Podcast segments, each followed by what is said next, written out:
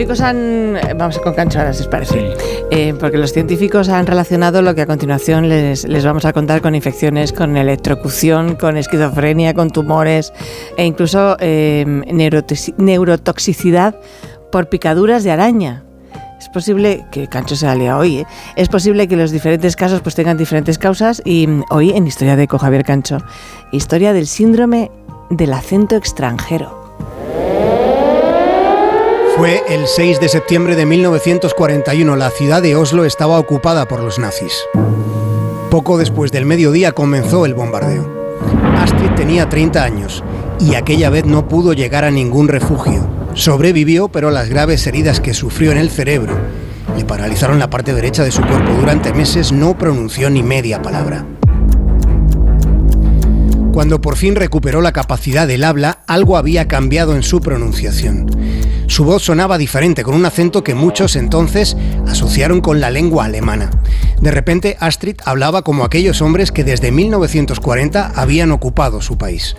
Pero Astrid nunca había salido de Noruega, ni había tenido nunca ningún tipo de relación con los nazis, aunque a partir de entonces fue tomada por uno de ellos, complicándose la vida de un modo inimaginable.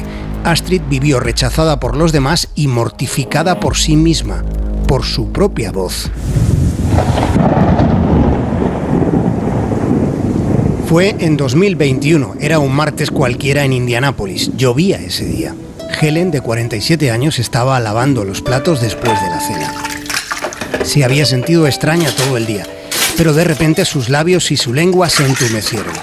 Después sintió un dolor en el cerebro como si le hubieran clavado un hacha. Fue tan intenso que se arrodilló, no podía moverse. Se fue directamente a urgencias y allí vivió un largo y frustrante día de pruebas. Los médicos no pudieron averiguar qué le pasaba. A la mañana siguiente, cuando despertó, su marido ya se había ido al trabajo. El dolor y la sensación de entumecimiento persistían. Helen pensó en que antes de desayunar necesitaba aire fresco. Le dijo a su perro, vamos chico, vamos a dar un paseo. Pero la voz que surgió del interior de Helen no era la suya. No se reconocía, sonaba extraña, como si fuera la voz de un alienígena. Helen se tambaleó, se puso delante del espejo y volvió a hablar, solo para confirmar que esa extraña voz salía de su propia boca. Probó y constató con ansiedad, con angustia, con estupefacción, constató que aquella voz no era la suya, pero salía de su interior. El síndrome del acento extranjero es un raro trastorno neurológico que suele ser causado por accidentes cerebrovasculares leves. Suele generar dificultad para pronunciar letras como la T o la J.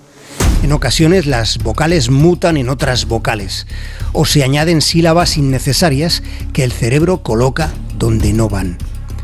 Por alguna razón, este mal, esta dolencia es más común entre las mujeres. El hemisferio izquierdo del cerebro domina ciertos aspectos de la producción de lenguaje. Por tanto, un daño en ese hemisferio puede perturbar el habla. Y no estamos ante un verdadero acento, pero contiene suficientes peculiaridades y distorsiones que nuestra escucha lo clasifica enseguida como una forma de hablar de nuestra lengua propia de una persona extranjera.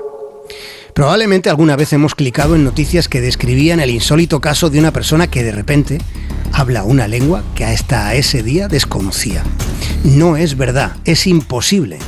Lo que hay detrás de esas perversiones periodísticas es un mal ejercicio de la profesión y además un síndrome. El síndrome del acento extranjero, un trastorno neurológico real, extraño y aterrador.